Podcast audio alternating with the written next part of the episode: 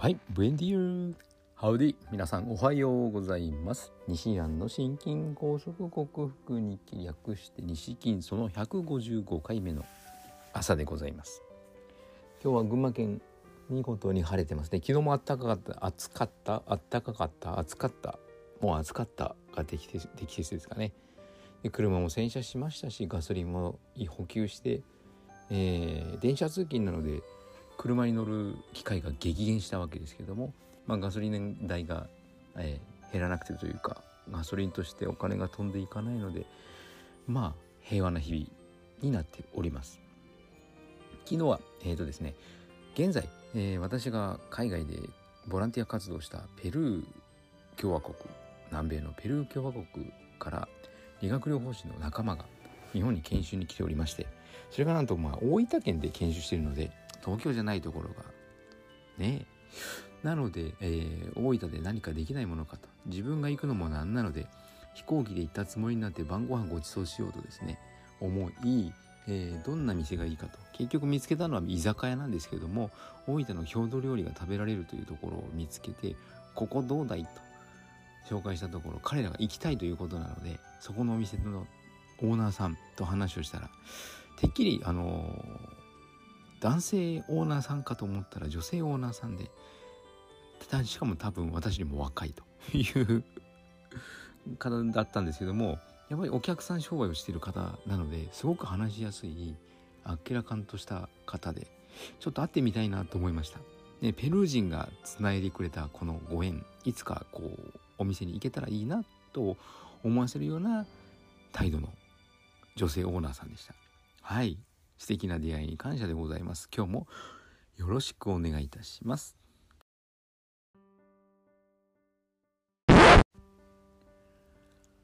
はい、改めましておはようございます。健康運動指導士、理学療法士、そして笑い療法士の西田隆です。今日はロイヤルゼリーその2。まあ、あの最近ロイヤルゼリーだとか朝鮮人参だとかクロレラだとか昔は流行ったけども今はあんまりよく下火みたいな食材を取り扱っておりますけども、えー、資料にしている本がですね、えー、三石和夫先生の本で30年以上前に確立された分子整合栄養学をもとにしたこの食材のお話なのででもまああのそういうこともあるんだなという予備的知識としてはいいのではないかと思い皆さんに共有しております。ロイヤルゼリーというのははい、えーと、ミツバチの、えー、女王蜂候補が取るゼリー状の食材で性ホルモンに着目されて研究がなされたもので、えー、生後3日から14日の働き蜂の咽頭腺から取り出されるものだと。でその効果はですねいろいろ言われていて動脈硬化の予防血中コレステロールの低下血圧の正常化そして手術後の体力回復や精力増進に効果があるよというふうに言われているんですけどもこれってなんだかんだ言ってビタミン B を取るのとあんまり変わらない効果だなと言えなくもなくでなぜならばそのえっ、ー、とですねプテリンというロイヤルゼリーの中に含まれる栄養素は葉酸の全躯体であり結局ビタミン B を取ってるのと変わらないということになるからなんですね。えー、でおまけで言うとですね蜂蜜の中に発がん性物質というのが見つかりそれはキク科マメ科の中に含まれるピロリジジンという物質がそうなのだそうですけどもこれは発がん性物質かつ毒性があるもので蜂蜜の中に0.15から0.3%ほど微量含まれているということで蜂蜜取りすぎると急性静脈血栓ができたり肝硬変ができる肝硬変ができるとか肝硬変になるというふうに言われていて蜂蜜もあんまり取りすぎるのは良くないあと1歳未満の子供にも良くないというふうに言われてますよね。先日調べたんだよな。で、だえー、先日を調べたんですけども、何にかかるんだったっけな。何かに、もう一回改めて調べますが。蜂蜜は良くない。でも蜂蜜はオリゴ糖であるので、えー、体には必要なもの。だから食べ過ぎは良くないということですね。微量な毒だと別に解毒されるのですけども致死量に達する毒は良くないということなので、はい、ロイヤルゼリーから少し離れましたけども結局ロイヤルゼリー蜂蜜仲間みたいなものですから、はい、このような情報共有になりました。ロイヤルゼリーそうに言われてますけども結局ビタミン B を取るのとあまり変わらない。そのビタミン B の効果を得るために必要な量そのビタミン B の量に換算してロイヤルゼリーを考えると1日3万円分ぐらいは使わないと使わないとっていうか3万円を使った上でロイヤルゼリーを買ってその量を全摂取しないと同様の効果が得られないのでロイヤルゼリーどうなんだろうね。というのが結論です。別にまあ食べてもよし食べなくてもよし。本当に効果それだけで効果を得たければもっとですよ。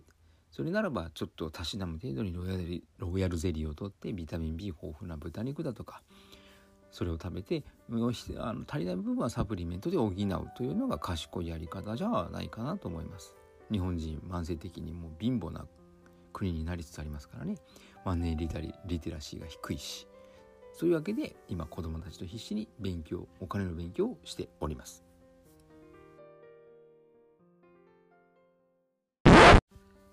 はいお送りしてきました。西安の心筋梗塞克服日記略して西筋は健常者や子どもたちに運動パフォーマンスの向上と健康の質を上げ健康の促進を運動指導と栄養指導の両面からサポートする健康運動指導士。